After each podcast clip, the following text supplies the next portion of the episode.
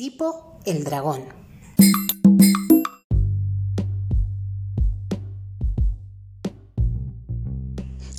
En ese lugar donde habitan los dragones, muy lejos de la gente, muy lejos de las ciudades, vivía Sipo.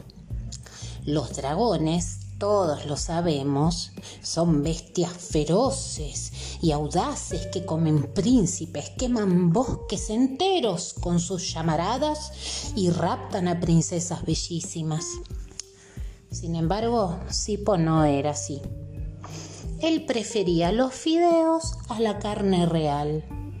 Era alérgico a los perfumes que usan las princesas y vivía en el bosque con los pajaritos. Quizás por eso jamás se le ocurrió quemar ni un árbol. Los pájaros consideraban a Sipo como a uno más. Juntos se divertían volando, buscando lombrices para el tuco, armando nidos. A la hora del almuerzo, el dragón cocinaba tallarines mientras ellos cantaban.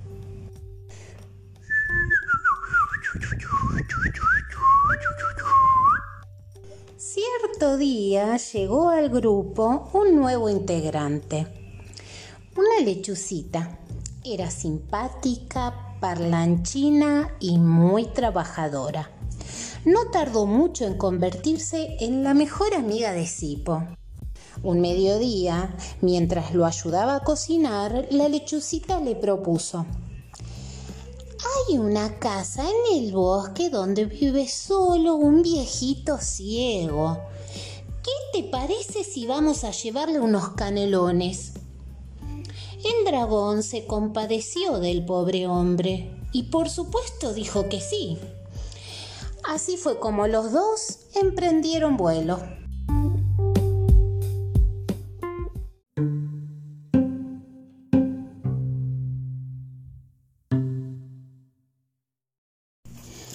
Pero la casa del bosque resultó ser la oscura covacha de un siniestro brujo y la simpática lechucita su malvada mascota.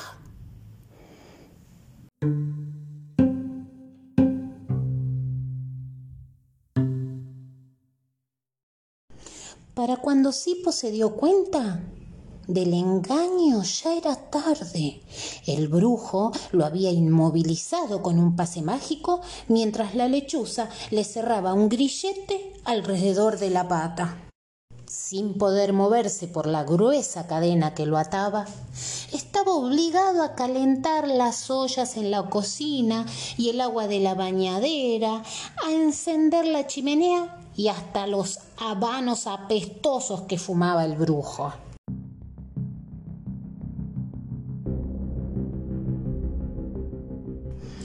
Sipo trabajaba día y noche. Se iba poniendo flaquito por comer apenas las migas que caían de la mesa. Pero el hambre no era lo peor. La tristeza que sentía era más grande que la del dragón más grande. Hasta que llegó un día en que el brujo le ordenó a la lechuza que ese bueno para nada caliente una olla de agua bien grande. Hoy quiero preparar mi plato preferido, polenta con pajaritos.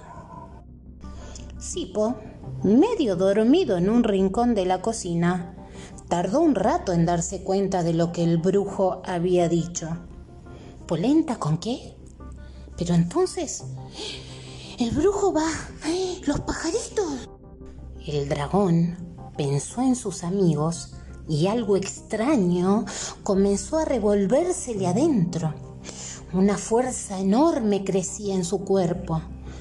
A pesar de lo débil que estaba, tiró de la cadena que lo ataba hasta romperla.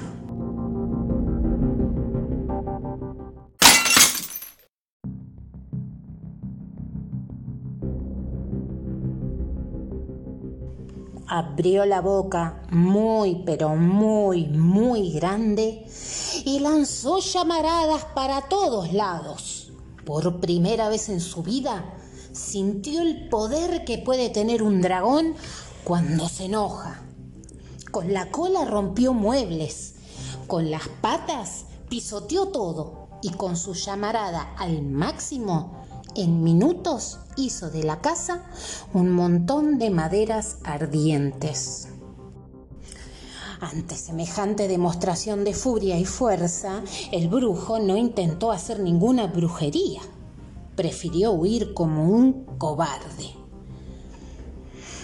Cuando Sipo se calmó, cerró la boca, miró a su alrededor y descubrió que de la casa no quedaban ni rastros, que la lechuza parecía un pollo al espiedo, que el brujo se había ido y que él, él era libre de nuevo.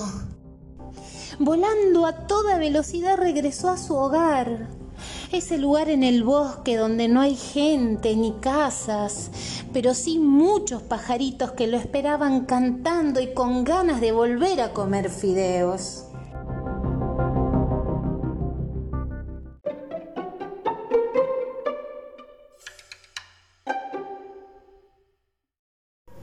Y colorín colorado, este cuento para Carme se ha acabado.